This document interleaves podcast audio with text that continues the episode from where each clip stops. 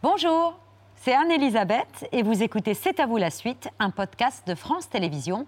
Bonne émission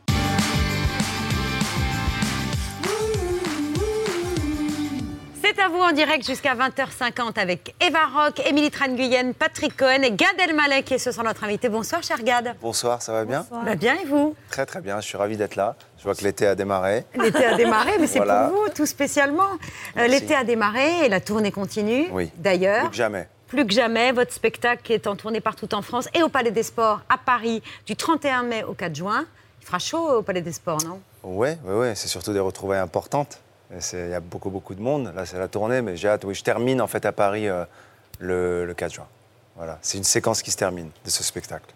On en parle longuement de ce spectacle, mais on part tout de suite à Cannes, euh, où la compétition a enfin démarré. Aujourd'hui, le premier film en compétition est le seul film russe de cette sélection officielle, réalisé par un réalisateur dissident opposant à Vladimir Poutine, qui a monté les marches cet après-midi, juste avant Tom Cruise.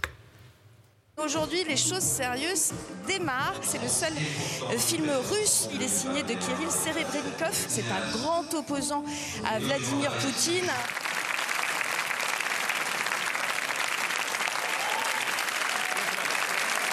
Дорогие друзья, спасибо вам большое. Мне очень важно сегодня сказать эту фразу, которую мы часто повторяем. Нет войне. C'est le grand retour de Tom Cruise. On voit son hélicoptère en train de se poser. Vous pouvez vous rendre compte de l'effervescence que suscite la venue de Tom Cruise sur la croisette. Take my breath away. Ah, c'est Top Gun, on voulait tous être John Maverick. Alors que Thomas Pesquet me rejoint. J'ai plein d'amis qui sont pilotes de chasse aujourd'hui, qui sont pilotes de ligne, euh, grâce à Top Gun. Euh, moi, si je suis astronaute aujourd'hui, c'est sans doute un petit peu grâce à ça. ouais. Alors que Tom Cruise fait son arrivée. Tom Cruise est là, extrêmement généreux avec ses fans.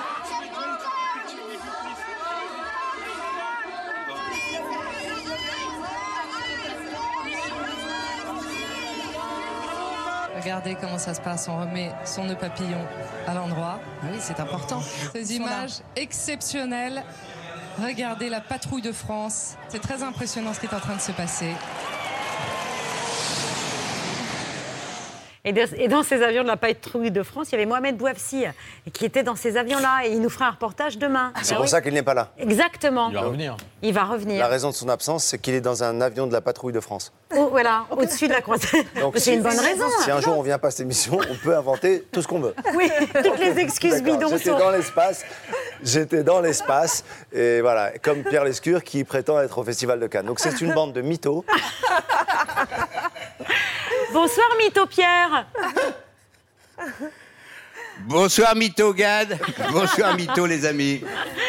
Pierre, on est heureux de vous retrouver, d'autant qu'hier, après qu'on se soit quitté, Coupé, le film de Michel Hazanavicius qui était projeté en ouverture, a fait un tabac, littéralement. Ah ben, il a fait un tabac, Gad, tu vas adorer. Euh, la première demi-heure qui, montre un film de zombies raté a atteint son objectif, tout le monde était tétanisé, et puis au bout d'une demi-heure, les rires ont commencé à éclater, ça a été un triomphe, c'était extra. Euh, vous voulez bien nous donner votre menu de star du dîner d'hier, euh, Pierre? Ah, c'était pas mal. J'étais en face de Virginie Efira, à côté de Valéria Golino et de Benjamin Biolay. J'ai passé le sel à Madame Delphine Ernotte, notre patronne. Euh, je tournais le dos à Forest Whitaker et Bérénice Bejo qui m'en ont pas voulu. C'était assez bien. Bon. Et Tom Cruise, alors? Mais j'étais assez heureux tout à l'heure. Alors, Tom Cruise, ça a été dément. J'avais pas vu ça depuis euh, Brad Pitt, plus Leonardo DiCaprio, plus Tarantino. Là, il était tout seul avec tout le cast de Top Gun euh, Maverick et c'était dément. Bon, la je suis pas à folie. Cannes, Pierre, je il, suis pas à est Cannes resté très année. longtemps. Vous Aussi, avez montré de belles images. Mais tu seras là l'année prochaine, mon gars. Et euh, non, franchement, c'était d'enfer. Et c'est vrai que la, la patrouille de France, euh, Mohamed va nous montrer ça demain, la patrouille de France est passée à moins de 10 mètres au-dessus du palais. Et là, j'ai vu les yeux de, de- de Tom Cruise, vraiment Mais impressionnants. on le voit, on le voit dans les images. Ah oui, on voit Mohamed, là. Non, non, non, non, non. On voit, non, mais on voit, on voit le regard de Tom Cruise. euh, on voit le regard de Tom Cruise qui, a- qui, est- qui, est- qui hallu- qui hallucine un peu et qui est vachement. Oui, on Ah oui, voit oui, il hallucine, aussi. Parce que, bah, parce que là, Tom Cruise, il se dit, eux, ils pilotent vraiment, quoi. Tu vois, ils réalisent qu'il y a des mecs qui font ça vraiment euh, et qui risquent leur vie. Euh, euh, sérieusement, En Tom, tout cas, j'étais vachement fier, Babette, car j'ai pu. Parce que j'ai remis une palme de- d'or d'honneur à Tom Cruise avec Thierry Frémaux. Nous lui avons remis tout à l'heure. Et je pense que là aussi, c'était pas la patrouille de France, mais il était quand même assez ému. Tom Cruise, qui est un acteur qu'on retrouve uniquement au cinéma. Euh, quand on veut voir Tom Cruise, il faut aller au cinéma. Il n'a pour l'instant pas collaboré avec des plateformes, Ah. par exemple.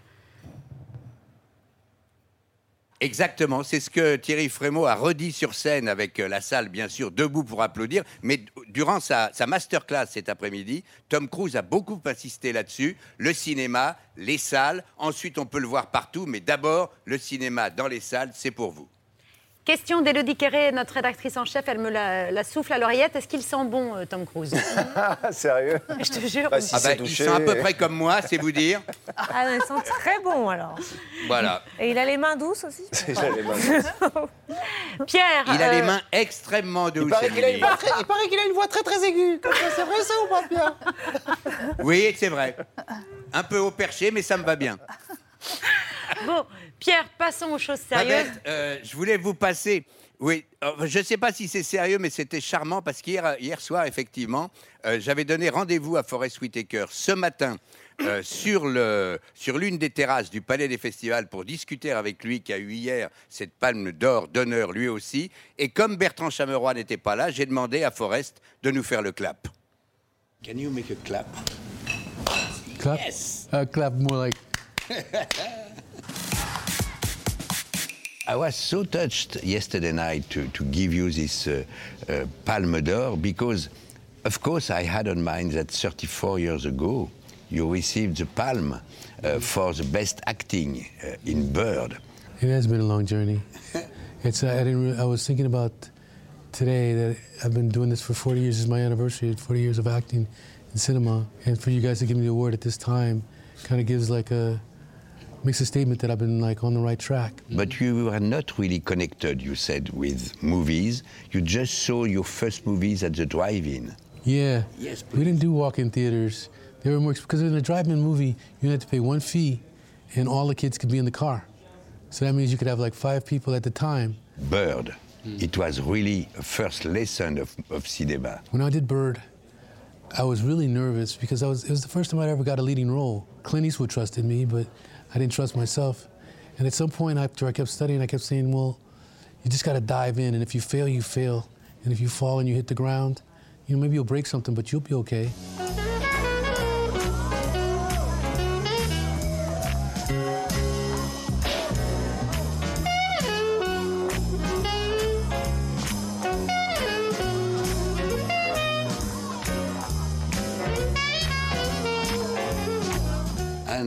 Got an Oscar for something absolutely opposite, a Yes. dictator. Yeah, I did a lot of meditation, different stuff when I was working on that movie, and it taught me about f- changing my vibration. You know, um, I, I call it transmutation, um, where you like are so surrendering to this to the energy of the character that you can almost disappear in it. I talked to my godfather once, and I said, "There's always something false whenever I play the character because there's still me.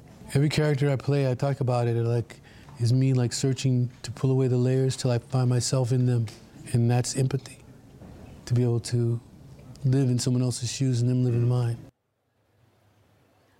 Formidable entretien. J'adore cette histoire, Babette, Gad et tous mes amis.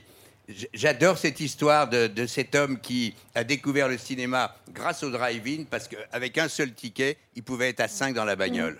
Mm. Et euh, Gad, vous écoutez avec beaucoup Je d'attention. vous ai gardé.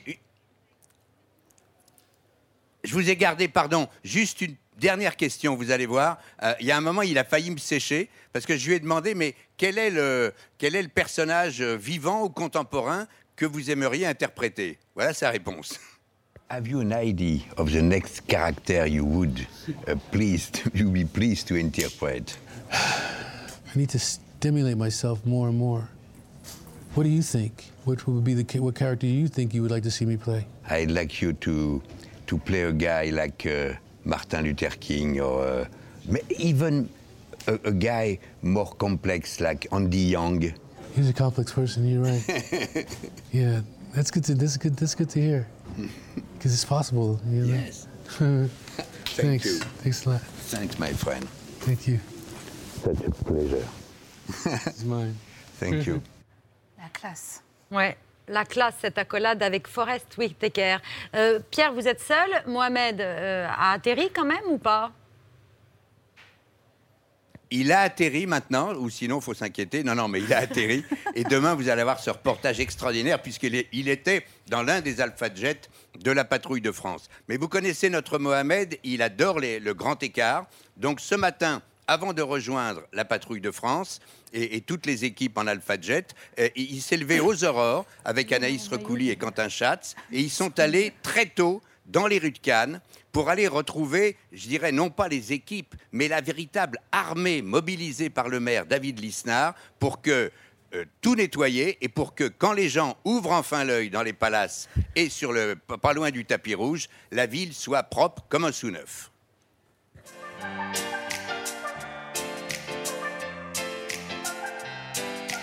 Quand on parle de propreté à Cannes, on parle aussi euh, des espaces verts qui sont nombreux euh, sur cette croisette et on rejoint euh, tout de suite Xavier Peraldi, le directeur des espaces verts. Bonjour Xavier. Bonjour.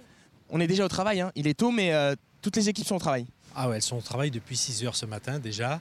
Et tout l'été, ça sera comme ça. Mais on commence à planter des fleurs deux mois avant le festival, qui sont en fleurs après, pendant le festival. Alors on peut se le permettre, vu le climat qu'on a chez nous. Il faut que tout le, monde entier qui vient à Cannes voit qu'on a la chance d'avoir ce climat et qu'on voit des fleurs qu'on ne voit pas ailleurs pour l'instant.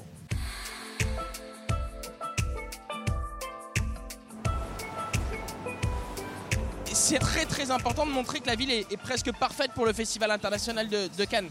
C'est exactement ça. On fait vraiment en sorte que la ville soit le plus propre possible et c'est pour ça que les prestations commencent très tôt le matin et c'est vrai qu'on voit que ça fourmille de partout. Vous avez dit que ça travaillait de 2h du matin à 1h mais le lendemain.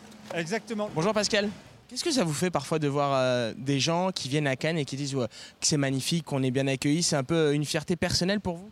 Ah oui, c'est une fierté. Quand on me dit euh, oh, c'est bien ce que vous faites, euh, la ville est propre, euh, c'est vrai que ça fait plaisir. Vous démarrez à 5h du matin, les gens sortent souvent de soirée à Cannes à- à- dans ces heures-là. Ils sont encore dans les rues. Et à 8 heures, il y a les, les gens du jour. Pascal, la ville, elle est bien tenue avec vous, hein, franchement. Merci. Bonjour Elisabeth. Ah, je lui- je- on lui passera. Merci Pierre. Merci Yann. Merci. Merci Pierre. On se retrouve demain à 20h. On compte sur vous. Euh, gros bisous à Tom Cruise hein, qui sent Et bon. Gad sera là. Et Gad sera là. Et voilà. Je serai là. Je vous embrasse fort, tous. Je t'embrasse fort, Pierre. Gros bisous à demain Pierre. Tout de suite, c'est l'heure du bus qu'il ne fallait pas euh, rater à la télévision hier.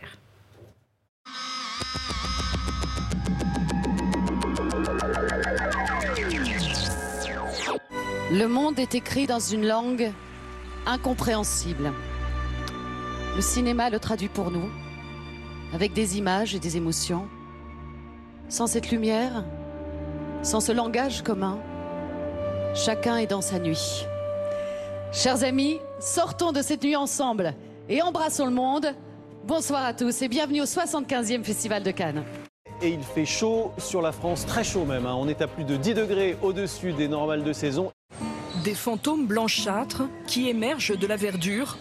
Dans la forêt de Vierzon, les chênes et les hêtres sèchent sur pied. Une conséquence du réchauffement climatique. Pour avoir un peu moins chaud, les Français en ont commencé à se ruer sur les climatiseurs. Plus 400% de ventes en une seule semaine. Le cours du blé s'emballe après la décision de l'Inde de ne plus exporter ses récoltes. Le prix de la tonne a doublé en 9 mois.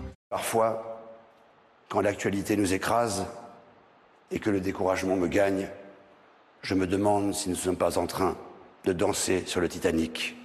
Le totem maudit vous fait face. Il y aura une nouvelle malédiction aujourd'hui. On passe maintenant à celle qui vient pour un film hors compétition au nom évocateur. Il n'y a pas que les écureuils qui bouffent des glands. Daniel Moreau. Bravo, qu'elle est belle. Qu'elle est belle. Une première en Europe. Les femmes espagnoles pourront rester chez elles trois jours chaque mois si leurs règles les rendent trop malades. Seule condition, une prescription médicale. Un congé maladie totalement pris en charge par l'État. C'est fantastique. De plus en plus, ouais, être une femme est une maladie en fait. Je sais- tout est compliqué, j'ai l'impression. Un congé menstruel. Je sais pas. Huit lettres. Morveuse? Oui. Leur place est-elle au Parlement? Alors que tant d'autres travaux pourraient mettre en valeur leur qualité naturelle Elles se disent brimées par une législation faite par les hommes. Mais n'est-ce pas abusif? Anissa, il, il me demande si c'est possible de militer pour le, le maillot de bain couvrant et le topless. T'en dis quoi, toi? Évidemment. Quand même. C'est pas comme si ça concernait que notre communauté, ça concerne toutes les femmes. Donc voilà, c'est pas antinomique en fait. L'idée, c'est de dire tout le monde peut venir à la piscine. Exactement. Pouvons-nous faire autre chose qu'utiliser le cinéma, cette arme d'émotion massive, pour réveiller les consciences et bousculer les indifférences? C'est une scène digne d'un film catastrophe. Sur ces images de propagande, une armée de pulvérisateurs à l'assaut de l'ennemi public numéro un, le coronavirus. Tu me vois, Christian?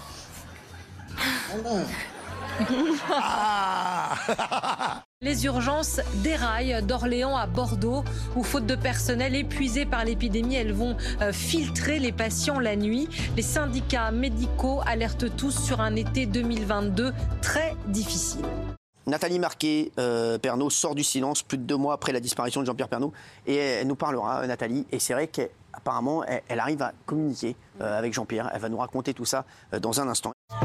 Il ne fallait pas avoir le vertige pour venir en aide à cette petite fille de 3 ans suspendue au huitième étage de cet immeuble au Kazakhstan.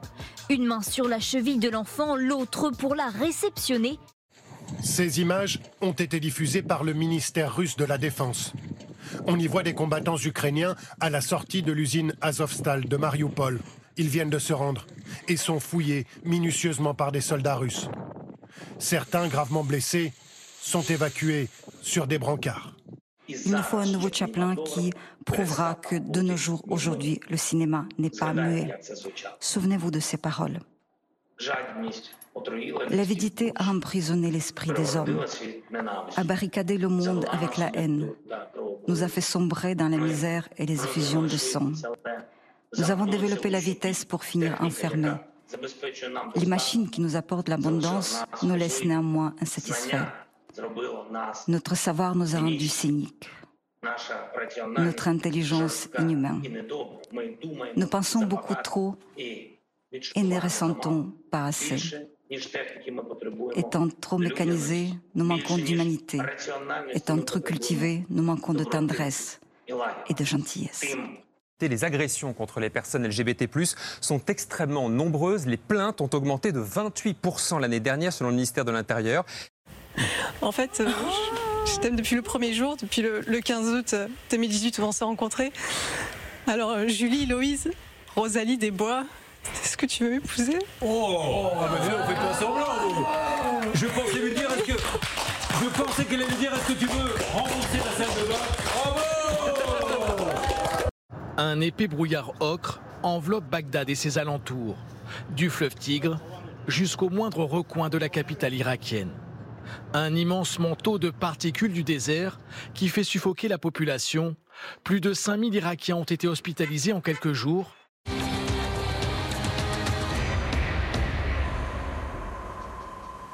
En 2050, le seuil des 300 jours de tempête de sable, tel que celui que connaît l'Irak en ce moment, sera atteint dans tout le pays et sur une grande partie du Moyen-Orient. Voici venu le temps des artistes, des cinéastes responsables, pour nous porter, pour nourrir notre imaginaire et nous aider à nous répéter en nous-mêmes chaque fois que nous le pourrons, en hommage à tous ceux qui souffrent et qui se battent dans le monde, être vivant et le savoir.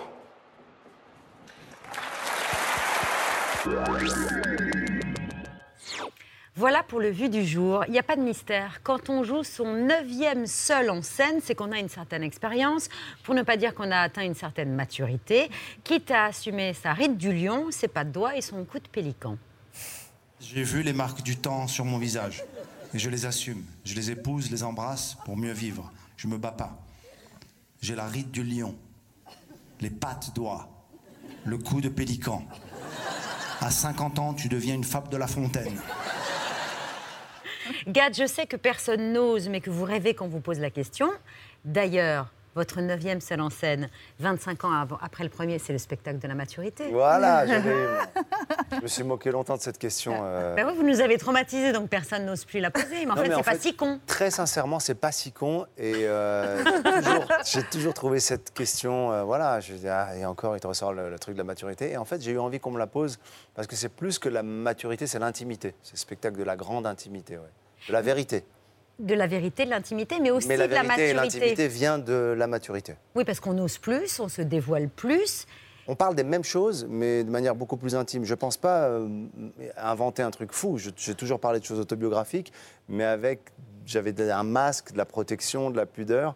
Et là, j'y vais, quoi. Je, je- je- je décris les choses avec beaucoup plus d'intimité, quoi. De- Il y a moins de personnages et plus votre vision sur la vie, euh, mais aussi sur la vie de tous les jours. Et vous êtes vraiment euh, euh, extraordinaire dans la façon de décrire la vie quotidienne, euh, notamment la façon dont les parents d'élèves polluent les groupes WhatsApp.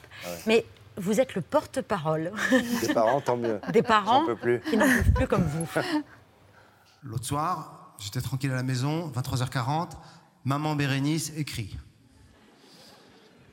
Alerte poésie.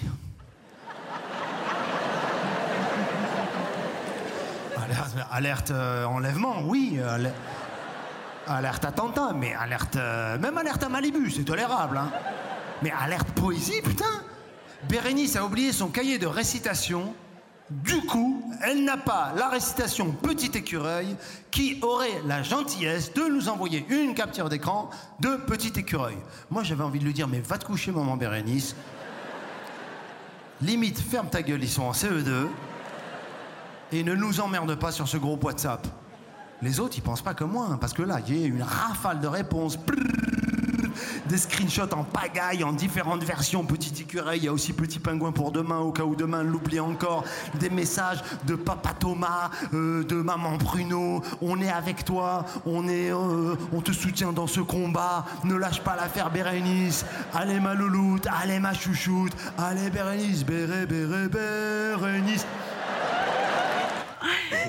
Il y, a- il y a une suite, il y a des, il y a des Non, parce que rajouts, quoi. En fait, c'est bizarre de voir les extraits d'un spectacle puisqu'il évolue tous les jours. Et c'est vrai que je l'ai joué euh, euh, il y, a- il y a quelques jours et j'ai rajouté un papa qui s'est enflammé et qui a écrit sur le groupe WhatsApp Je suis Bérénice. Hashtag je suis dis, Non, Bérénice. non, mais attends, c'est trop là. Attends. je suis quelqu'un, ça, ça symbolise quelque chose d'autrement plus important dans, dans- Nous dans- sommes dans tous ce qui s'est passé. Et en fait, voilà, donc euh, c'est la gravité et les parents surinvestis dans la scolarité de leurs enfants qui, moi, me, me dépassent. Il y a ça aussi, puis il y a votre regard sur la société, les sujets qui fâchent, qui crispent, comme la religion. Oui. Et vous n'avez pas peur d'évoquer votre quête de spiritualité. Elle est réelle. Vous suivez des cours de théologie au Collège des Bernardins. Euh, c'est très important pour vous, tout ça. Oui, ça l'a toujours été, encore une fois, ça l'a toujours été. Moi, j'ai été euh, éduqué dans une famille juive séfarade assez traditionnaliste. J'ai fait une école religieuse, une yeshiva où j'ai appris le Talmud. Et aujourd'hui, je m'intéresse à plein de religions, mais je pense que si je n'avais pas été mis en face de l'irrationnel, du spirituel, du dogme même, j'aurais pas été intéressé et même pas euh, assez entraîné. Et aujourd'hui, quand j'étudie ou que je lis des textes euh, sur le christianisme ou l'islam, je suis, presque préparé par l'éducation talmudique, qui est différente et qui me passionne. Et, j'adore. Je peux, voilà, je, je lis Saint-Augustin et ça m'émeut, et ça me bouleverse. Et je lis les soufis et ça me touche profondément. Et le Talmud, ça me, ça me, bah, ça vous m'excite des réponses, en tout cas des, euh, des questions. Et... Moi, je crois que je, je, c'est- un- c'est un chemin et je crois que de plus en plus, euh, j'ai envie d'éliminer le gras dans tous les sens du terme. Et j'ai envie que ma vie, elle fasse ça, en fait, dans mes amitiés, dans, mes, dans, mes, dans, dans les énergies que je dépense pour les choses, dans les mots que je dis, euh, dans le travail. J'ai envie que ça s'épure, j'ai envie de couper un peu et petit à petit, ben, il reste euh, une quête, ouais. Dans les Alors, échanges elle- avec les parents d'élèves. Voilà aussi, ouais. Aussi. On enlève le gras. Voilà, donc euh, voilà, oui, le- ouais, cette recherche, ouais, je l'assume totalement. Et puis, euh, c'est l'hypothèse de Dieu qui me, qui me fascine. Avec me une autre fascination, euh, les, enterrements chez les catholiques. Chez tout- dans toutes les religions, parce que je- Mais oui, c'était pour lancer un extrait du... Ah oui, bah, ah, c'est- on fait pas de gras, on lance l'extrait du spectacle. on y va, c'est J'étais à parti. des obsèques catho il y a deux mois, j'avais envie d'être le décédé tellement c'était bien. Ça commence à l'heure, ça sent bon, il y a des photos, il y a de la musique. euh, le cercueil, il y en a des, des cabriolets où tu peux voir la personne. a- C'est fou, quoi, tu vois. c'est- Les gens, ils pleurent dignement. Ils sont pas, eux, une vieille tante qui glisse vers le cercueil en disant Je vais aller avec lui. Musulman, il y a ça. C'est génial. Je Vraiment. compare les rites funéraires et qui, euh, ouais, qui sont. Je fais rire avec ça parce qu'en effet, oui, c'est triste, c'est la mort, mais mais il y a des choses euh, quand, quand, quand tu arrives dans une communauté et tu connais pas les rites, c'est très intéressant. C'est Et c'est dans une église que vous imaginez vos obsèques oui. Avec la liste d'invités qui est Mais déjà parce que je trouve que la liturgie euh, catholique, elle est magnifique. Alors je sais qu'il y a des, des- il y a des, des gens qui sont en train d'halluciner euh, là devant leur télé et qui disent Dieu il va te punir, tu es malade. Mais c'est sublime. La liturgie catholique, elle est très très belle. Oui, la liturgie juive, elle est belle. Oui, l'islam c'est bien. Mais les cathos, ils sont bien organisés. Ça commence à l'heure. Le micro du prêtre, il marche. Ok Euh, Ça sent bon, il a, il a un habit, euh, il parle en français. C'est important. C'est important. C'est ça, en fait, tout ça, la maturité. C'est que vous avez plus du tout peur du regard des autres. Vous avez plus du tout peur de, de- de dire les choses, des conséquences de vos propos, en C'est fait. exactement ça. C'est-à-dire que je prends, pense qu'à 30 ans, tu, tu veux le dire, tu le dis pas. À 40 ans, tu le dis, mais tu as peur de ce qui va te revenir. À 50 ans, tu as vu, tu as un peu peur puisque tu justifies quand même avec un petit, une petite Oui. précaution. Mais en même temps, je pense que les gens sont assez sensibles et intelligents pour connaître le fond de ma pensée, de capter ce que j'ai dans le cœur. Et euh, je vais vous dire un truc euh, que je dis dans le spectacle d'ailleurs. Euh, Je balance mes frères juifs et musulmans. Les juifs et les musulmans, pour leur grande majorité, ne veulent pas rentrer dans des églises par superstition. Alors donc j'ai été parler avec des imams et des rabbins. Et il n'existe aucun verset dans le Coran et aucun passage de la Torah qui dit qu'on n'a pas le droit. Et donc moi je pense que c'est dommage. Il faut qu'on aille dans les lieux de culte les uns des autres pour éviter d'avoir le fantasme et pour aussi échanger et être connecté. Donc moi j'y trouve de l'humour là-dedans. Puisque moi j'ai toujours connu des feuges ou des musulmans qui disent non, non, non, attention, il y a une église. Non, non, moi je vais dans l'église. Je vais dans l'église. Je vais y chercher le recueillement, le calme, la prière peut-être. Je vais dans une synagogue, ça va. non, mais c'est pas étonnant maintenant que vous disiez tout ce que, tout ce que vous pensez euh, et tout ça quand on sait d'où vous venez, quand on voit votre maman, par exemple, qui, elle, vous dit, pense tout haut ce que les gens ne pensent même pas. Voilà. Il faut expliquer ça. Mais en fait, les jeux- il y a ce fameux truc de les- je dis tout haut ce que les gens pensent tout bas. Et c'est vrai que ma mère dit tout haut ce que des gens n'ont même pas pensé. C'est-à-dire que ça va beaucoup plus loin. Et au-delà du sans filtre, euh, elle, elle- elle- elle a une, euh, elle a une, euh, une audace. Oui. euh, Ça se voit sur Instagram. C'est une, c'est une star. Regardez. Maman, tu peux, tu peux faire l'annonce pour moi? Tu fais la, tu- Pourquoi je vais faire l'annonce, moi Mais parce que quand tu fais des annonces sur mon Insta, ça cartonne. C'est ton spectacle. Oui, non, mais fais- tu dis juste du 8 au 26 février, retrouvez-le au Palais des Sports. Allez. Arrête. Allez, juste tu fais un peu. Je te jure, t'es une star sur les réseaux sociaux, ça, ça elle cartonne. Une star Ouais. Alors attends. S'il vous plaît. Quoi? Vous me laissez tranquille. Oui, c'est vrai, elle aurait dû aller à En Cannes. fait, il faudrait qu'elle soit à Cannes, ma mère. Ouais. Elle est géniale. Ouais, ouais, elle est, elle est, Elle n'a pas de filtre, elle. Hein. Elle est nature, elle est bon. Là, là, elle joue, elle joue à jouer, et puis elle s'amuse des mots, mais parfois elle dit des vérités. Alors ça a pu choquer parfois, euh, parfois des amis, parfois des compagnes. Donc elle balance des trucs. Et À la rencontre avec, plus elle- que avec le prince de Monaco, c'est voilà. c'est un peu drôle quand même. Dans votre spectacle, vous revenez sur votre parenthèse américaine ou votre aventure américaine d'ailleurs. D'ailleurs, c'est comme ça que vous êtes senti euh, en 2014 euh, d'ailleurs, quand vous avez posé vos valises aux États-Unis. Hi. You were born in Morocco? Yes, exactly. Why? I, I guess because my parents were there both uh, at the same time. I'm kidding. So a Muslim then? No, um, I'm actually Jewish. What is the purpose of your trip to the United States? Um, living the American dream. Yeah, we don't do that anymore. Can I ask you one question? Do you know who I am? Okay, Google me. I'm big. I'm tremendous. I make more money than, than all of you guys combined, losers, patrol, whatever. Sir, you should be you are lucky being that an I- asshole right now. And there's nothing more American than that. Hey, fuck you.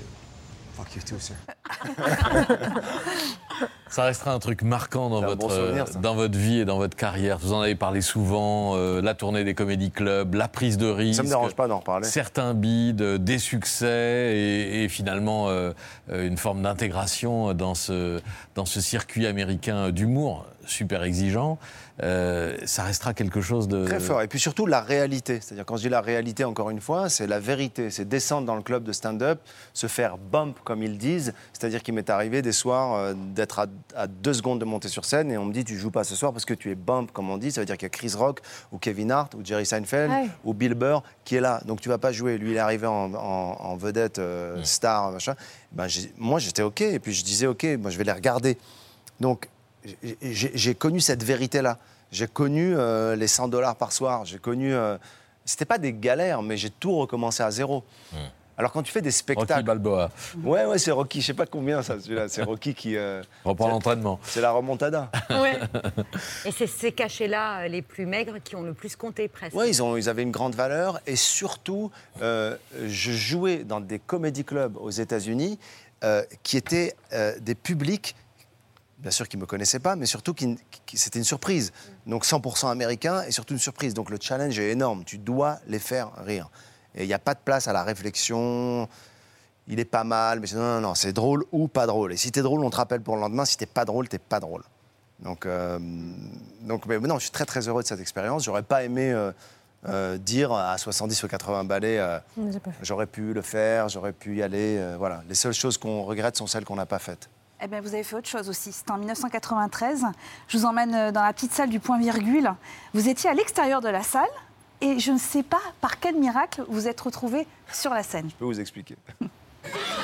Eh ben alors Quand vous n'êtes pas venu voir le spectacle d'Elikaku, c'est un spectacle vous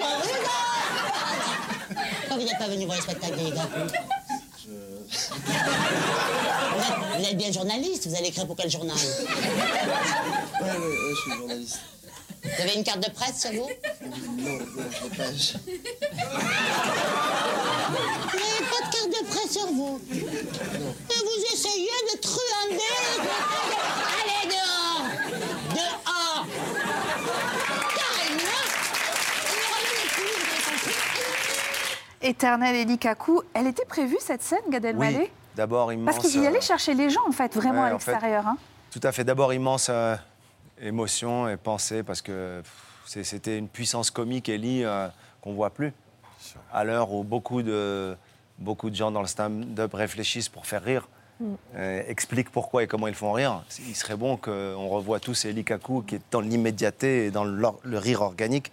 Mais ce soir-là, la petite anecdote, c'est que tous les soirs, Ellie Kaku, dans son spectacle, il ouvre la porte, en vrai, et il prend quelqu'un dans la rue, au hasard. Tous les soirs, il le fait. Mais ce soir-là, il y a la captation de son spectacle.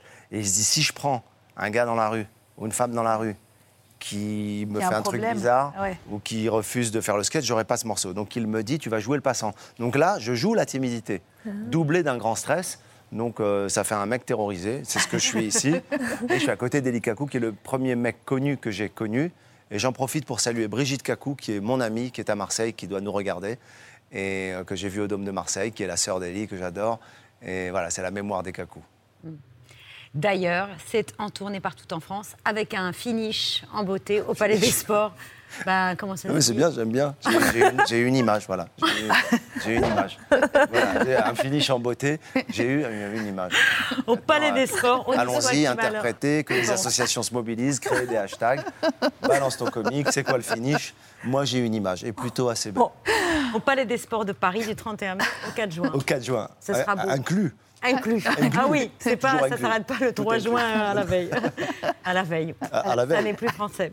Un César de Molière se fonde dans la pas peau. moi. Non, Non, là, vous parlez pas de moi. non, se fondre dans la peau d'une autre, c'est une habitude pour Isabelle Carré, mais pour l'héro- l'héroïne du jeu des six, euh, c'est une aventure lorsque du jour au lendemain, elle usurpe une identité et joue un rôle sans avoir le scénario. Intrigue du troisième roman d'une comédienne et écrivaine, artiste dès le plus jeune âge. Vous alliez beaucoup au théâtre? Quand vous étiez petite fille Euh, j'allais euh, beaucoup voir des spectacles, j'allais beaucoup voir de tout en fait, parce que mes parents sont très artistes. Et j'allais voir euh, beaucoup, beaucoup de, de films, de pièces, d'expositions de peinture aussi. Même quand j'avais 4-5 ans, je- mon père me traînait dans les expositions de peinture et ça, j'en ai fait beaucoup. Donc votre milieu familial vous a quand même beaucoup influencé. Oui, ah oui, c'est vrai, beaucoup, beaucoup, oui. Bah, je sais que depuis que je suis toute petite, il n'y a pas eu une seule année où j'ai pas eu des cours, euh, soit de sculpture, soit de peinture, soit de théâtre, même j'en ai fait à 8 ans, soit de danse. euh, j'ai un peu touché à tout grâce à eux. C'est des, des images comme ça, des, des choses, c'est vrai, qui, qui sont restées en moi et qui fait que maintenant, quand je vois un spectacle, ben, ça me touche parce que j'ai connu ça euh, très jeune. Bonsoir Isabelle Carré. J'avais 12 ans et demi. Mais non, pas du tout, c'était hier. Le jeu des six, c'est votre troisième roman. On en parle dans un instant, mais tout de suite, je vous présente Julie Chay, notre chef du Benvengudo, Beau de Provence. Oui, c'est le pire nom de restaurant à dire. Et je galère, ça fait un C'est an. c'est du provençal Ah, et ça veut dire bienvenue. Bah oui. comment on dit Mais en provençal Ben Gudo. Ben, Vangudo, c'est pas non plus euh, très. Ben. Mais c'est très sympa. de- Faut que vous veniez en Provence ce week-end euh, ou pendant les Merci, non, vacances. c'est sympa. J'irai voir d'ailleurs. J'irai voir d'ailleurs. J'irai bien rire grassement quand il faut Avec pas. un finish. Julie, c'est magnifique. Merci. Alors aujourd'hui, on a mis à l'honneur les fraises du Périgord IGP dans une recette euh, salée, donc une petite tartine avec de la tapenade. Et on a de la chance d'avoir des magnifiques fraises qui sont récoltées à la main par des fraisiculteurs, donc fait avec beaucoup d'amour. Et euh, voilà, j'espère Les que trois ça vous lettres que vous avez dit, c'est Les trois lettres. IGP, indication géographique protégée. compliqué C'est un pourtant, label IGP. européen. Oh Elle est GP, Isabelle, tu connaissais GP C'est des produits de qualité C'est des produits de européens. qualité. GP. C'est des labels Chouette. locaux. Le jeu des six, Isabelle. Euh, c'est Elisabeth, votre héroïne. Elle a 42 ans, elle a une vie rangée, elle n'envoie pas du rêve. euh, mais ça va à peu près. Elle, va, elle est sur le point de se marier, mais c'est un mariage qui est toujours, euh, Toujours remis à plus tard. toujours remis à plus tard. Elle est plutôt discrète, elle ne veut pas embarrasser les autres, elle est euh, un peu sur la réserve. Un jour à l'aéroport, euh, elle attend son fiancé qui ne, voit, qui ne vient pas, Euh, et elle voit, euh, ce qui est assez banal, un type avec un- une, tablette. Mmh. euh, voilà, qui attend quelqu'un. Euh, sur cette tablette, il y a écrit euh, Emma Auster, et elle se dit tiens, j'ai lu un Paul Auster il n'y a pas longtemps, c'est moi. Et voilà, changement d'identité, changement de vie. C'est un fantasme en fait que j'ai eu. Vous avez déjà eu ce fantasme ou pas? Oui, c'est un fantasme qu'on partage. C'est génial. En fait, j'étais en tournage il y a 20 ans, ça fait 20 ans, je suis un peu lente. hein. Les rêveurs, j'ai mis 30 ans à l'écrire, celui-là 20. c'est un bon score. Et en fait, j'étais en tournage avec Cédric Kahn euh, sur l'avion et on jouait euh, à Cologne, dans les studios euh, en Allemagne. Et je passais mon temps à faire des allers-retours en train et évidemment, j'oublie toujours de, de commander mon taxi. Et, et j'ai vu une pancarte et je me suis dit, tiens, j'ai commencé à jouer avec cette idée. Mais avec l'idée, et c'est là où euh, voilà, le livre euh, euh, m'a vengé de- du fait que je n'ai pas osé le faire, euh, aller jusqu'au bout. Pas dire au bout d'un quart d'heure au chauffeur de taxi, bon écoutez, euh, non, voilà, euh, je ne suis pas la personne euh, Non, de la pancarte, mais, euh, mais amenez- amenez-moi à ma destination. Non, allez jusqu'au bout, voir jusqu'où ça irait. Et euh, effectivement, euh, Elisabeth, via Emma Auster, va aller euh, assez loin. Donc si vous dites que c'est un fantasme, c'est que vous avez rêvé d'être quelqu'un d'autre. Bah, je ne suis pas comédienne pour rien. C'est que vous l'êtes à chaque film et à chaque pièce. Oui, et en même temps, euh, j'étais très touchée par l'hommage de Michel Bouquet et puis aussi par euh, ce que disait euh, Forrest Whitaker sur, son, son- sur ses, euh, sa marque de fabrique, quoi, comment, il, comment il met les mains dans le- Il nous expliquait un peu comment il construit ses personnages. Bouquet disait qu'il voulait complètement se, se détacher et mettre toute la place au personnage. Moi, je trouve que ce qui est beau, c'est comme dans une rencontre réussite, c'est-à-dire que chacun y met un peu de lui-même. Et euh, donc, on joue pour euh, être quelqu'un d'autre, mais aussi pour se trouver, bizarrement. Gad, vous avez déjà pensé à, à prendre le taxi d'un autre, hein, vous en passez Oui, ça m'est déjà arrivé. euh, Et c'est pour Vous ça que j'étais très, très. euh, quand j'ai vu le sujet du, du livre d'Isabelle, euh, j'étais très excité de le lire, que j'ai lu, que j'ai adoré. D'abord parce qu'il est drôle aussi, il est vraiment très, très drôle. Il y a des scènes très, très drôles. Et euh, moi, j'avais un fantasme et je me disais, imagine, on m'amène dans un truc et c'est un mec, en fait, qui doit donner une conférence. On me dit, allez-y. Et comment je fais Euh, Mais je pense que ça, c'est euh, l'arche de son livre. Mais au milieu, il y a des choses. euh, pour moi, c'est un travail sur la providence. C'est un livre sur la providence. Sur le- on parlait de quête tout à l'heure, mais je vais, je, vais, je vais vous laisser parler du livre. Mais c'est un, un livre sur la providence. C'est une réflexion sur euh, comment est-ce qu'on dynamise ou pas ce qui nous arrive et comment on est actif dans une forme de perplexité. Comment on essaie de guider un peu, quoi, avec des scènes très comiques aussi. Des scènes très drôles à la boulangerie quand elle échappe les trucs et que la boulangère prend. On dirait que j'ai vu un film, mais elle Ouais. prend ses poèmes, elle les lit, elle les lit à voix haute. C'est très drôle. C'est l'horreur pour quelqu'un qui écrit des poèmes. C'est l'archoma international. Et au, Patrick, au je- moment où vous écrivez votre livre, d'ailleurs, il y a beaucoup de résonance entre ce que vous imaginez et en fait ce qui vous arrive vraiment la réalité. Ouais. Ben, je, je voulais écrire un livre sur euh, le fait de le thème de changer de vie, Mm. effectivement, d'être quelqu'un d'autre, les secondes chances, la liberté en fait.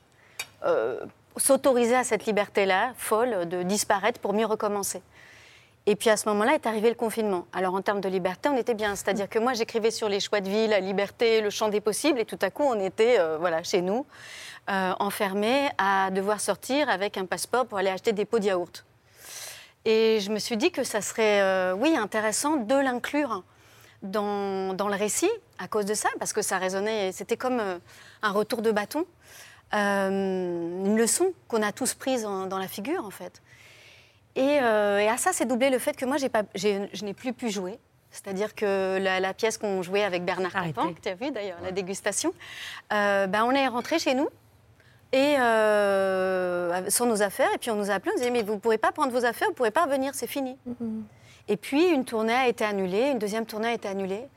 Alors j'avais cette frustration en fait, cette frustration de ne pas pouvoir m'exprimer. Moi j'ai besoin, de, le mot est pas joli, mais de Ah, me purger écrit, pendant- par les émotions. Et à ce moment-là, je, je commençais la- la- à écrire la deuxième partie. Et je me suis dit bon, ben, puisque je ne suis pas libre euh, dans mon corps et dans mes émotions et d'être sur scène et de m'exprimer et de faire mon métier, je vais être libre dans ma tête et je vais euh, voilà euh, imaginer tous les fantasmes, même les pires, les fantasmes agréables comme les fantasmes douloureux, la jalousie, l'adultère. Je vais imaginer tout ça. Et euh, voilà, j'ai laissé le champ libre à, à mon imaginaire pour me venger d'être captive. On adore vos trois romans. Enfin, on adore, ça n'a pas de sens. On adore à chaque fois vos romans. Non, ça avait du sens. C'est vrai C'est Vraiment bien, Et c'est. euh, c'est non, c'est très bien, moi, je trouve. En plus, Euh, ça dit un truc très touchant C'est aussi. agréable à entendre. en tout Non, mais oui, cas. c'est agréable. Non, mais tu sais, tu parles de, de Christophe, le chanteur Christophe. Ouais. Tu parles des preuves d'amour et, et, euh, qu'on doit entendre. Et tu dis, je vais être plus sensible, ou je sais plus comment tu le dis, mais. Et, et ça Ne pas beau- fuir l'attention qu'on me porte. Parce qu'en fait, beaucoup touché, Christophe m'avait invité à aller, euh, aller chez lui. Et moi, je ne le connaissais pas, quoi. Donc, je me suis dit, ben, pourquoi? Méfiante. Et, euh, on m'a expliqué que c'est parce qu'il aimait bien mon travail. Encore plus méfiante, je me suis dit, ah bon, mais non, ça me gêne, je sais pas. Enfin, j'étais inquiète, quoi. Euh, Je me disais, bon, je ne saurais pas très bien quoi lui dire, etc. Puis quand il est mort, j'ai pleuré, j'étais très triste. Je me suis dit, mais c'est tellement dommage euh, Isabelle, d'avoir tu fais raté quoi cette ce soir. Vous avez fui l'attention qu'il vous portait. Bah oui, mes amis m'appellent l'ermite. porte. C'est ma sortie de l'année, là, hein, il faut que vous le sachiez. C'est le plateau le plus dur où faire une vanne, quand même. Non. Mais c'était quoi la vanne? J'ai pas entendu Je la vanne. je. Bon. Non, mais je dis ça Euh, parce que lui, si vous aviez- Oh non, elle a des super fous rires. Ah non, Oui. vous avez des fous rires que C'est j'adore. vrai. j'adore Sauf quand Gad. Elmaleh est là. euh, Il y a mon finish. On voulait vous soumettre un jeu des mais je sais même pas si on a le temps. Un jeu des scies On a 20 secondes pour faire un jeu des je veux. Euh, si Gad, à 16 ans, vous n'aviez pas quitté Casablanca Si à 16 ans, il n'avait pas quitté Casablanca, c'est un truc de rapidité? Ouais. Ah ben, je En un sais- mot. En, en un mot, euh, j'aurais une galerie d'art au Maroc. C'est pas mal. Ouais. Isabelle, si vous, avez publié votre, si vous aviez publié votre premier livre avant de faire votre premier film? Ah, J'aurais bien aimé, en fait. euh, Ah ouais? Bah oui, mais euh, j'avais écrit des, des choses, hein, même un roman qui s'appelle La cage. Mais je crois qu'il faut que personne ne lise. Et Gad, si Comme vous dites- celui de Babette. Oui, qui s'appelle Grismine. Et si vous n'étiez jamais revenu des États-Unis, Gad? Euh, j'aurais été beaucoup moins intéressant. Parce que, parce que c'est, ça a été un- une bulle pour, euh, pour revenir et comprendre ce qui m'arrivait et aller très très loin pour, euh, pour revenir et embrasser ce que je suis, le public, ce que j'ai appris en France. Mais aller loin, quoi. Non, mais euh, moi, je voudrais dire un truc par rapport à ce que vous disiez tout à l'heure sur la quête de spiritualité et tout. C'est pas nouveau. Parce que Non, on n'a jamais joué ensemble, sauf une fois dans un court métrage qui s'appelait. Je sais plus comment ça s'appelait. C'était une soirée. Euh, voilà, et on s'est. La rum- la- la- rumeur, la rumeur. bravo. Et, euh, et Gad, à la fin, m'avait euh, dit voilà, ouais, exactement. M'avait dit j'ai un livre de chevet et je vois que tu lis beaucoup, donc je te donne. euh, C'était Le chemin de l'homme de Martin Buber, qui est le livre de chevet de Hermanès aussi, donc c'est pas mal. Et euh, ce livre m'a beaucoup aidé et je, je recommande ce livre, il est magnifique. Il est juste magnifique. Dis donc. C'est un hasard qu'on vous ait réunis ce soir, mais on a bien fait. Ben, c'est un hasard, C'est mais un un- hasard, mais un- La providence. Un heureux hasard. Voilà. Oui. Le jeu des si, euh, c'est chez Grasset et ça sort demain ou, c'est déjà sorti Ça sort aujourd'hui. Aujourd'hui. À quelle À heure peu de choses près, j'y étais presque. Ça va, ça va. À 24 Ça heures va. près. On est marre. Mais non Mais Bon, tout allez. le monde t'aime bien Malgré tout. Mais non Eh bien, vous, eh bien je, vais- je ne vais pas fuir l'attention que l'on me porte. Oui. Et si j'arrive à terminer cette phrase, Eva pourra faire sa chronique. C'est parti, jingle. T'enchaînes. Eva a craqué sur un documentaire qui sera diffusé ce soir sur France 2 et c'est important d'en parler. Oui, alors vous parliez des enfants tout à l'heure, on l'a vu dans l'extrait. Euh, Isabelle, les enfants sont très présents toute la première partie du livre. Ouais. Et donc j'ai pensé à vous en découvrant ce documentaire qui a été réalisé en marge d'une pièce de théâtre, une œuvre de Mohamed El Khatib qui est intitulée La dispute et qui a pour sujet la séparation des parents, le divorce. Comment les enfants perçoivent justement cette séparation euh, de leurs parents. Et pendant des mois, le scénariste, le, metteur en scène, a, recueilli la parole de centaines d'enfants partout en France pour tenter de comprendre justement comment ils percevaient ce moment. Donc ce sont des petits bouts de vie que des enfants ensuite ont incarnés sur scène. Regardez. Alors, euh, chez mon père, on peut manger des hamburgers tous les jours. On peut regarder la télé le soir. Les devoirs, c'est que le mercredi. Et je suis pas obligée de me laver. Ma mère, on est obligé de manger des poireaux. On est obligé de se coucher à 8 heures. On est obligé de se laver. Et en plus, euh, elle a pas beaucoup d'humour. hein. Donc, j'ai choisi ma mère. Bah, merci, bien Ils sont sûr. ultra doués, ces, ces apprentis comédiens comme Solal que vous venez euh, d'entendre. Euh, Mohamed El Khatib a eu la judicieuse idée en plus de faire une sorte de making-of de la pièce. Et donc c'est devenu ce documentaire que vous pourrez voir ce soir. Et moi qui m'a autant décroché des larmes d'émotion que de rire. Écoutez par exemple comment il raconte la rencontre de ses parents. En fait, ça a été juste euh, facile de tomber amoureux parce que mon papa, à cette époque, il était très, très, très Parce qu'il était, il aimait beaucoup, beaucoup à faire des blagues et, très souvent il arrive très souvent à faire rire les femmes, mais malheureusement, il n'en a jamais eu avant. Et ça a marché pour cette fois-ci.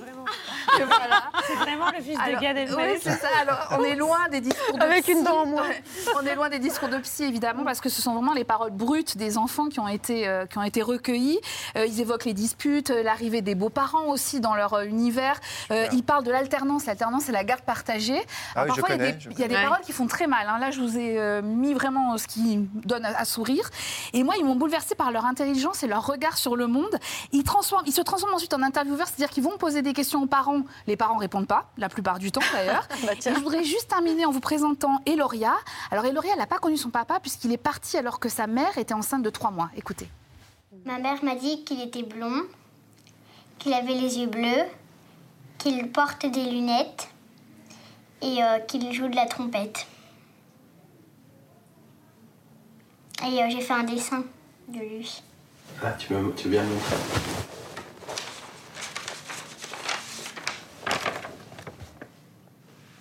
tu, tu peux approcher Je trouve euh, qu'on dirait un portrait robot. Comme euh, dans les films où on cherche un bandit. Euh, je peux faire une annonce. Vas-y, c'est le moment.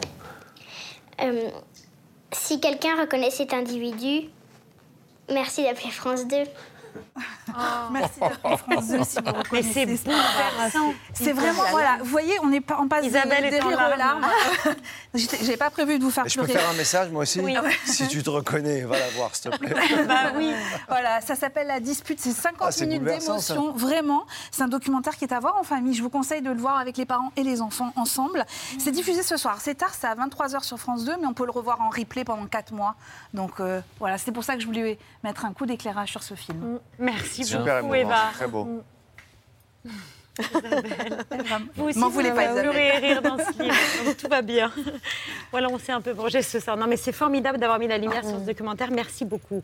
Eva, on va rire aussi et on va pleurer peut-être avec Bertrand Chameroy et ses actualités. On va... Oh la vache Bonsoir à la une de ce 18 mai. Il était ce matin l'invité de Public Sénat, François Patria, sénateur euh, Renaissance Côte d'Or, plus connu pour être fan de John Scatman, le chanteur. Car oui, comme le chanteur des années 90, il ne parle pas, il scatte. Bonjour François Patria. Merci beaucoup d'être notre invité politique. J'étais, chez, chez, chez un ami le, le dimanche, qui a un petit restaurant, qui me dit mais je, je ne. Regardez, le deuxième tour n'est pas terminé. C'est pas le c'est pas le je- Mais poser la question, me mettre à, à difficulté. Il y a les qualités de travail, c'est pas celle d'aujourd'hui. C'est pas la nouvelle demande de session. C'est dire, il y a plus de- des hommes qui travaillent. Je sais pas, euh, pas pas physique. Je crois pas. Bon, sur un, dessous, dessous, je au bord de bikini dans la piscine. Voilà. Merci François Patria. Merci Il m'a beaucoup d'avoir été il notre invité. me rappelle un truc que je faisais quand j'étais à l'école. Oui, Il me rappelle un truc que je faisais à l'école quand j'étais petit qui était terrible pour les profs. Je faisais semblant de poser des questions et, et avec des vrais mots et des faux mots. Madame, quand vous dites que la Première Guerre mondiale, la France a dès le début, est-ce que c'est pour tout le monde ou alors ils étaient déjà morts? Taisez-vous, elle m'allait. Qu'est-ce que vous... C'est le meilleur jeu du monde. C'est le meilleur jeu. C'est le meilleur. Et en plus, c'est ce qui est bien avec ce jeu, c'est que ça te permet d'enfler stack pote avec tes amis. Mais évidemment. tu vois ce que je veux dire, Isabelle Donc si vous avez compris euh, un mot, ne serait-ce qu'un seul mot, écrivez-nous, merci, parce que ce serait quand même bien pratique d'avoir un traducteur simultané ou une traductrice euh, quand François Patria intervient à la télé, mais pas celle de BFM, euh, parce que visiblement elle venait tout juste de télécharger l'application Babel pour la trade de Poutine. Bon, à sa décharge, c'était en, en direct, mais quand même. Nous allons mener une série de sé- séances les euh, pour cent euh, et, et dans quant à la Russie euh, euh, de jusqu'à la fin aujourd'hui les- En fait, ils lui ont dit tu vas faire une autre langue. Et en last minute, elle a appris le russe. Elle dit que c'était italien. Et c'est comme ça. L'inflation, l'inflation. Voilà, voilà pour euh, euh, cette euh, conférence. Oui, Mais moi, je comprends qu'on n'ait pas envie de traduire Poutine. Bah oui, bah voilà, bah Un exactement. Bah oui, ouais. eh oui. Peut-être qu'elle avait peur. Elle avait peur. Peut-être et qu'elle voulait le c'était peut-être, saboter. euh, voilà, en direct, dernière minute, euh, On voilà. lui a demandé en last minute de changer les mots. Et que c'était peut-être pas sa langue habituelle de traduction. Voilà. Euh, comme vous le disiez, comme pendant Benedetto, italien, italien, euh, et voilà. Et là, paf, c'est tombé Et sur le russe. Elle n'avait pas révisé. À part ça, comment va le pape me demandait Eva avant l'émission. Euh, eh bien, j'ai la réponse, ma grande. Il va euh, bien, car il a trouvé le remède pour ses problèmes de genoux. Papa Francisco, ¿cómo estás de tu pierna, de tu rodilla? Muy caprichosa.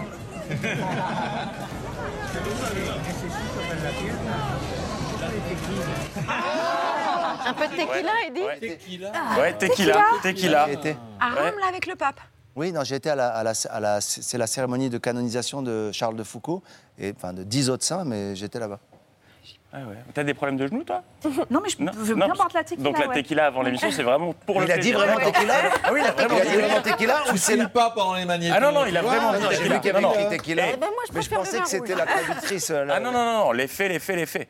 Dans le reste de l'actu rapide, tour des matinales radio ce matin, Fabien Roussel était l'invité d'Europe 1 et a donc dû faire face à la question d'intro à laquelle personne ne panne strictement rien, sauf Sonia Mabrouk. Bienvenue sur Europe 1 et bonjour Fabien Roussel. Bonjour Sonia Mabrouk. Alors c'est vous Comment ça? C'est vous qui distribuez les brevets d'appartenance à la gauche maintenant? Faut arrêter avec ça. Et au même moment, Marine Le Pen était l'invitée de France Inter et elle était en forme. Alors moi, je voulais euh, euh, la, la carte magouille euh, de Jean-Luc Mélenchon. Euh, je trouve ça honteux et irrespectueux à l'égard euh, des électeurs. D'accord? C'est pas le Premier ministre qui est, c'est le premier menteur. Wow, la punchline, une Marine Le Pen très en forme, euh, qui n'avait donc pas bu son euh, petit premier café du matin, ou alors elle en avait bu un peu trop. Résultat, bah, c'est un auditeur qui a pris. Dites-moi à thème, euh, qui, qui a combattu Emmanuel Macron au second tour Parce que NUPES, en l'occurrence, a appelé à voter pour Emmanuel Macron. D'accord Donc s'il y a quelqu'un qui est responsable madame, demain... Madame, madame, c'est faux ce que vous dites. On n'a on n'a pas appelé et je, on n'a pas Ah. appelé à voter. Oui, alors je précise, je suis militant au NUPES, mais bon, je pense que tout le monde aura D'accord. compris. Oui, on l'avait- Oui, on on compris, imaginé, oui, merci. oui. Eh, on avait compris le thème Calme. Donnez-lui du café ou moins de café, je ne sais pas. Allez, euh, toute autre chose, c'est l'heure, euh, c'est le moment, c'est l'instant du grand spectacle. Tout de suite sur France 5, ça fait deux jours que je m'entraîne, Babette. Euh, je suis pas peu fier, je sais faire tourner une assiette sur un bâton. Attention, roulement de tambour. Le bâton. Un baguette. Et- Ah non, merde. Oh non, on m'a volé mon. Non, c'est pas cool. Qui m'a volé mon assiette, franchement? Dites-moi, est-ce que vous étiez une fan de Top Gun? Bien sûr. Merci de me la rendre, Frédéric. C'est pas cool, j'ai répété tout. euh, 48 heures. Ah oui, c'est là. où t'allais, hein. Franchement. Ouais, non, ça fait- Eh, eh, franchement, Mais bien avec joué. ça, Tu sais que j'ai même eu peur pour toi. J'ai même eu un peu peur, mais ça va. C'est mon credo. Un peu de beurre, une très belle tartine. Et c'est l'heure de notre page paillettes. Tout le monde en parle depuis 24 heures, même nos voisins de TF1. Tout y est, hein. les tenues de soirée, les strass, les paillettes et même le film d'ouverture d'hier soir. Et oui, vous pensez qu'ils parlent de Cannes Eh bien non, c'est TF1, ils ne sont pas diffuseurs officiels. Castelmourou fait aussi son festival, Marine Chaise, Grégory Hudron et Lucie Camas. Robe à paillettes, costumes et chaussures à talons. Ces spectateurs ont Ah, mis leur là, plus belle tenue là. pour fouler le tapis rouge. Eh oui, les droits du Festival de Cannes, c'est nous qui les détenons et nous sommes super fiers, euh, car nous sommes les seuls à pouvoir diffuser des interviews exclusives comme celle-ci de Julianne Moore. Julianne, I believe you're opening the ceremony officially this evening. Is that the case? Wow, fantastic. Ah, ils doivent faire une gueule chez TF1 d'avoir loupé ça. Mais Cannes, c'est aussi le tapis rouge et ses looks, euh, tous plus surprenants les uns que les autres, et ses poses.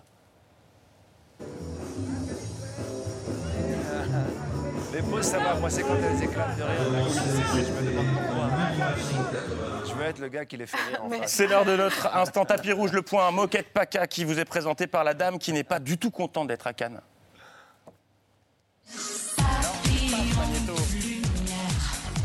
C'est pas Est-ce qu'on peut sortir et revenir en plateau, s'il vous plaît? Non, c'est pas, toujours pas ce magnéto. Allô? La régie Allô T'inquiète. Allô, allô T'inquiète, ils le feront en direct quand ce sera vraiment l'émission. Allô M'entendez-vous Magnéto, numéro Gilix, j'ai perdu mes lunettes. Magnéto 14. Mais comme on a vu le 15, euh, que Ah, Vas-y, fait-on 14. On Alors, l'a le 14 Avons-nous le 14 On dirait un loto, quoi. Attends, je fais mon loto. Le Le 14 14. Ah bah non, ils sont pas le 14. D'accord, mais n'hésitez pas à me répondre surtout. Il n'y a plus personne ce truc. Ils sont tous partis là. 13, 14. 14. Ils cherchent les magnétos, donc ils peuvent pas. qu'on me- arrive C'est pas grave. Je ne sais pas, je ne sais pas. Écoutez, ce que je propose pour, le, bah, pour la bonne tenue de l'émission, c'est qu'on se quitte là-dessus et qu'on se retrouve demain avec les magnétos non, dans parce le que nous, bon on va ordre. se taper le magnéto que pendant qu'on va être en train de parler d'autre chose. Je le sais, ça va Mais oui, mais bon. Non, non, c'est mieux comme ça. Faisons Non, la photo au moins, finish. on est diffuseur de Cannes. hein. Bon, Voilà. bravo Bertrand C'était super C'était bien. Ouais, bravo Bertrand diffuseur de Cannes et avoir tous les magnétos dans l'ordre. D'ailleurs, il faut qu'on rende l'antenne. François Bunel attend avec la grande librairie. Ah bon, Ah oui. Euh. D'ailleurs, en tournée partout en France, Palais des Sports du 31 mai au 4 juin. Merci Gad Elmaleh. beaucoup, 6 merci à vous. juillet, Les Mignons au cinéma avec La Voix de Grue pour la cinquième Ah, fois consécutive. Isabelle Carré, le jeu des si. Et vous serez la présidente de la 33e cérémonie des Molières le 30 mai prochain à 21h10 sur France 3. Merci, Merci. à tous Merci les deux. Un plaisir de vous avoir autour de la table là. de. Là, c'est le beau finish, la, la photo, photo. Ah non, finish on même. qu'on a le magnéto 16. On se tourne vers Mathieu pour saluer nos téléspectateurs. François Bunel parle. Bienvenue Goudo Ben Benvenuto, pardon François, toi, toi, vite, vite, vite, prends l'antenne, dépêche-toi, ne perds pas une seconde, bisous, ciao